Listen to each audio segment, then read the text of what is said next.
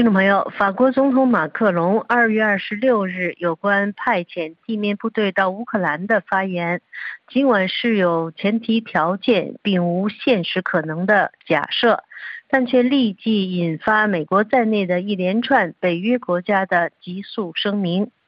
俄罗斯总统普京则满血复活，出来教训欧盟、北约不要挑起核战争。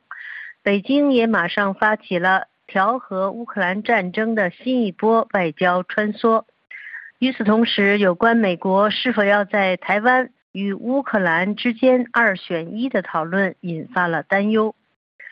俄罗斯外交部三月三日表示，俄罗斯副外交部长格鲁金和中国政府欧亚事务特别代表李辉认为，没有莫斯科的参与，就不可能讨论乌克兰问题的解决方案。俄罗斯外交部在官网发表声明，指出双方针对乌克兰危机这个主题进行了非常积极、彻底的意见交换。双方认为，没有俄罗斯的参与和不考虑俄罗斯的安全利益，就不能讨论政治外交解决问题。在李辉第二次推动乌克兰危机政治解决方案的欧洲访问，还包括波兰、乌克兰和德国。众所周知，一段时间以来，乌克兰因为缺乏武器弹药而处于被动挨打的守势。北京和谈大使借机出动，自然符合普京之意，并不出人意料。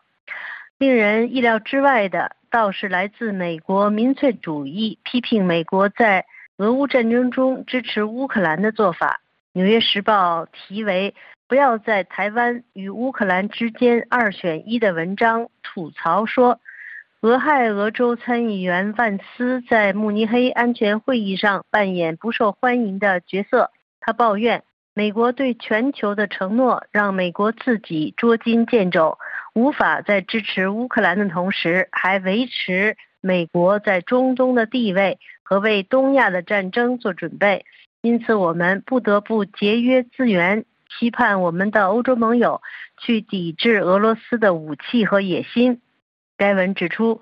自俄乌战争之初，批评美国乌克兰政策的共和党人的观点前提不是美国传统的孤立主义，而是亚洲优先论，好像他们更关心台湾海峡而不是顿巴斯。但是作者怀疑。这些提出亚洲优先论的人，并不完全相信该论点，只不过是让美国摆脱保护盟友义务的一种更体面的方式。如果共和党保守派基本盘或特朗普决定不值得为台湾而战的话，许多对华鹰派共和党人也就会想出一些借口来，证明不采取行动的正确性。美国是否一定要在台湾和乌克兰之间二选一呢？连台湾的外长吴钊燮也反对这种所谓的选择。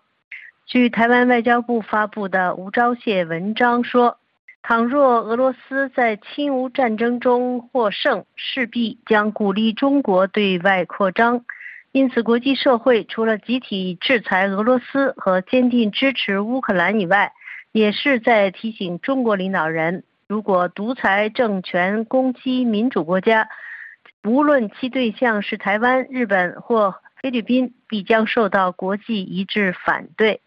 吴钊燮不赞同有关西方应减少援助乌克兰，转而支持台湾对抗中国的说法。他强调，美国及西方国家持续支持乌克兰至关重要。美国能否维系对乌克兰的承诺，也是一旦台海有事，美国能否支持台湾的重要指标。吴钊燮还说，如果俄罗斯侵乌最终取得胜利，不仅是乌克兰的挫败，也是西方国家未能保护民主国家免受专制国家侵略的重大挫败。这将使北京解读为。美国及西方国家无法援助台湾，进而做出错误决策。因此，国际社会持续向乌克兰提供援助，对台湾来说至关重要。虽然北京宣称不会向俄罗斯提供武器，但越来越多的事实证明，北京和莫斯科已经结成了相互帮助的战略同盟。仅举中央社三月三日的报道，俄中在通信和卫星科技领域的合作，不仅有助于俄罗斯对乌克兰的攻击行动，对台湾也构成了威胁。据媒体报道所引述的资料，中国企业曾秘密向俄方交运突击步枪、无人机等乌克兰战场所需设备。同时，俄中在 5G 通讯及卫星科技领域合作，有助俄方搜集情资，锁定。攻击的目标，强化通联与后勤管理，并快速传输资料，进行大量的即时分析。